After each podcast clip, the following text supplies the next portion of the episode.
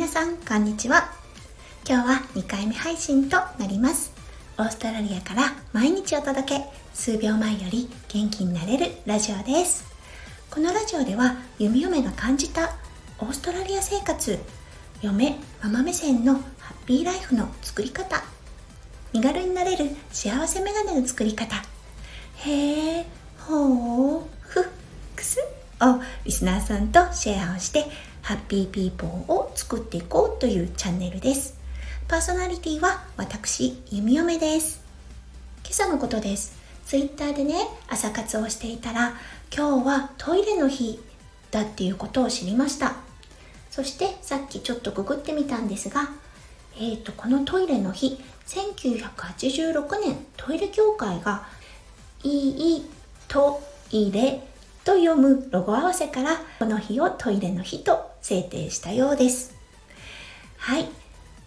それにちなんで今日はオーストラリアのトイレ事情日本と比べてどう違うのかっていうのをお話ししたいと思います。皆さんお時間がありましたら是非最後までお付き合いくださいませ。はい。オーストラリアのトイレ事情。うんあの弓嫁が最初に一番最初にオーストラリアに来た頃に比べてよくはなっています。うん、でも日本とは全く比べ物になりません。日本のトイレは本当に素晴らしいです。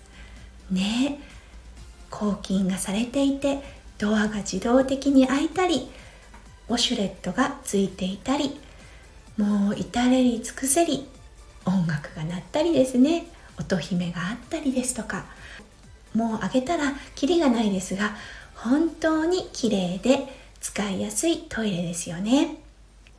オーストラリアはまだウォシュレットほとんど普及されてない状態です、うん、そして何が辛いかって冷たい便座です。もうね本当に冷たいんですよオーストラリアの便座。あのこちらね住んでる方だったらわかるって言ってくださる方多いと思います。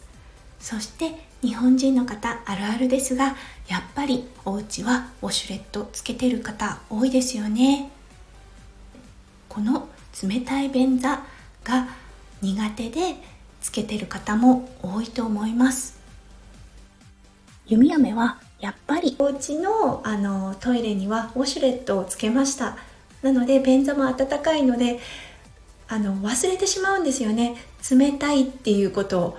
もう座った瞬間に心臓がキュッてなります。それであそうだ。忘れてたって思うんですね。やっぱり温かい便座本当にありがたいです。うん。ねえ。あとねオーストラリアで弓嫁が驚いた。まあ今もあるんですけどね驚いた公衆トイレうーん弓嫁はね基本実はですよあの誰得の話になりますがあの公衆トイレ座れないんです。うん、というのは、ま文化的背景もあると思うんですが一回私学生の頃にマーケットであのアルバイトをしていたことがあってであのそのマーケット中国系の方がすごく多かったんですね。であのすごくカルチャーショックだったのがその方だけだったのかもしれませんが、まあ、2回ほどありました。うん、あのドアを閉めないんですよね。あの鍵をかけないんです。なのでいらいらっしゃらないだろうなと思って開けたら目が合ってしまうみたいな。そしてすごくびっくりしたのはその目に入った瞬間にですねあの和式トイレの格好ってあるじゃないですか。それを洋式トイレでされていらっしゃったんですね。うん、でああなるほど。そうか。そういうことかと思って。だからねあの便座の上に靴跡があったりするんだっていうことに気がついたんですね。それ以来やっぱり座れなくなりました。うん。でちょっとあのね話がそれてしまいましたが公衆トイレの話に戻ります。昔からある公衆トイレによくあるパターンなんですがあのステンレスのねまあ便器っていうのがありますよね。あの水が溜まっている。その上に普通は便座っていうものがかかるじゃないですか。それがないんです。本当に便器だけ。洋式ですよ。洋式の便器だけっていう感じで。うん。あのねまあもともと弓嫁は座らないのでいいんですけれども皆さんはこの便器の上に座ってらっしゃるのかしら？と思ってそのそういう公衆トイレに入るとしばらくやっぱり考えてしまいます。ね、オーストラリアの方100キロ超えの方ザラです。絶対座らなければできないっていう方いらっしゃると思うんですね。やっぱり体に負担がかかるので。そういう方たちはどうやってお手洗いを済ませていらっしゃるのかしら？とうんね必要ないですけれども弓嫁は想像してしまいます。はい。ちょっとショッキングなお話もありましたよね。でもね弓嫁本当にこっちに来てびっくりしたオーストラリアのトイレ事情でした。そして日本のトイレは本当に素晴らしいなと思ってしまいます。本当に雑談なんですが何年か前にアベノハルカスにあの行ったことがあったんです。弓嫁本当に感動しました。なんかねこれはトイレと言っていいのかっていうくらい開放感のある素晴らしいトイレでした。皆さんご存知の方いらっしゃるかしら？